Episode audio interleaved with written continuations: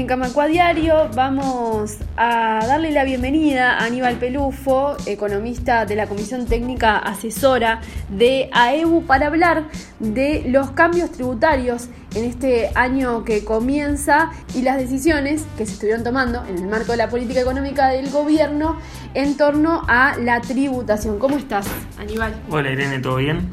Todo bien. Para poder entender un poco esto, capaz que te pido que cuentes cuáles son los cambios que se van a realizar este año y a qué eh, está enfocado. Bueno, eh, en realidad nosotros nos interesaba ver, eh, bueno, en el año que, empieza qué, cambios había a nivel de, impuestos y, bueno, estos vinieron incluidos en la rendición de cuentas que se discutió en, el correr de este año, pero toman vigencia ahora. y son algunos cambios sobre el IRPF que, pagan las rentas del capital, em, el IRNR, que es como un IRPF para los no residentes, o sea, quienes viven en el exterior pero tienen inversiones en Uruguay,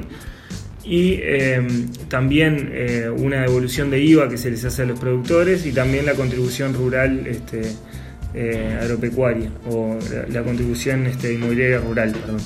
Este, entonces, bueno, sobre esos impuestos se, van a hacer algunos cambios que, implican rebajas, en algunos casos se rebajan las tasas, en otros casos se aumentan las devoluciones que se hacen.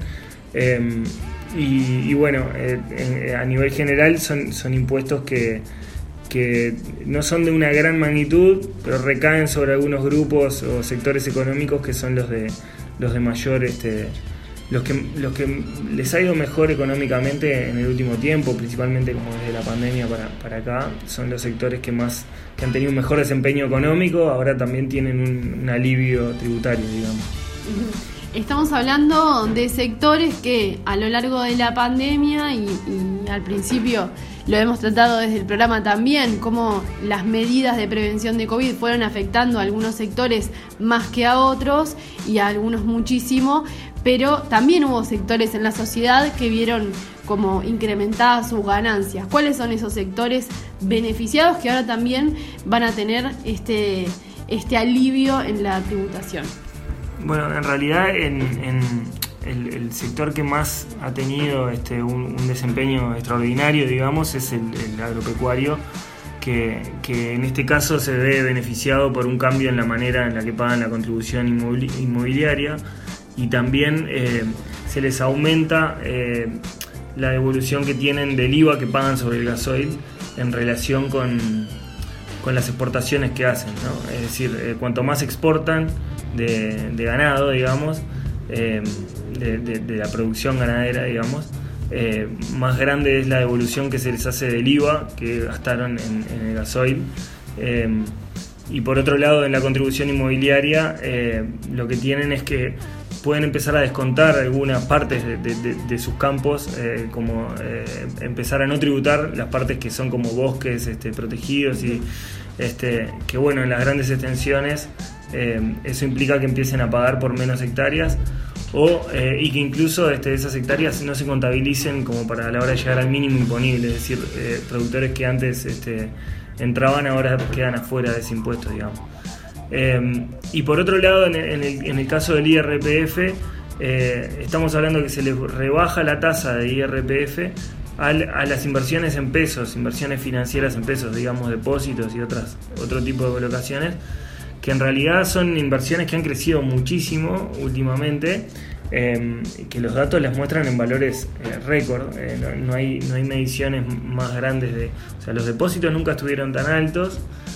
los depósitos en pesos nunca estuvieron tan altos y los depósitos en pesos a plazo, que serían como los, que principalmente se van a ver beneficiados de esta rebaja,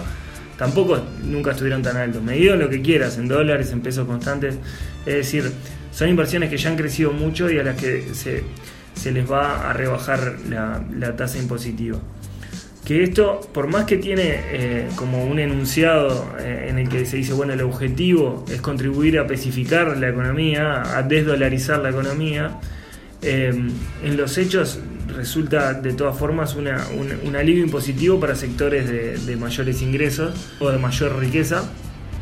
Y, entonces, bueno, la pregunta que nos hacemos es si no cabe la, posibilidad de hacer este tipo de promover la desvalorización está bien. El tema es la forma de hacerlo. En este caso se hace con una política tributaria que es regresiva, es decir, que descuenta impuestos a los sectores que más tienen, cuando de repente se podría buscar otra herramienta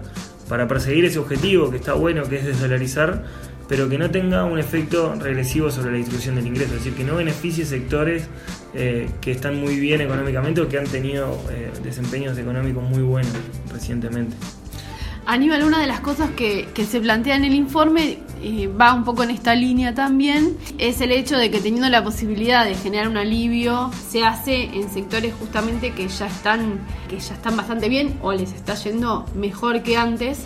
y que eso además tampoco significa algo tan importante para la economía del país, o sea, no es que se está renunciando a, una recaudación muy importante, pero sí es relevante el lugar donde se está renunciando. ¿Cómo explican esto y también qué otras posibilidades o qué sectores este, podría ser interesante eh, atender en este contexto?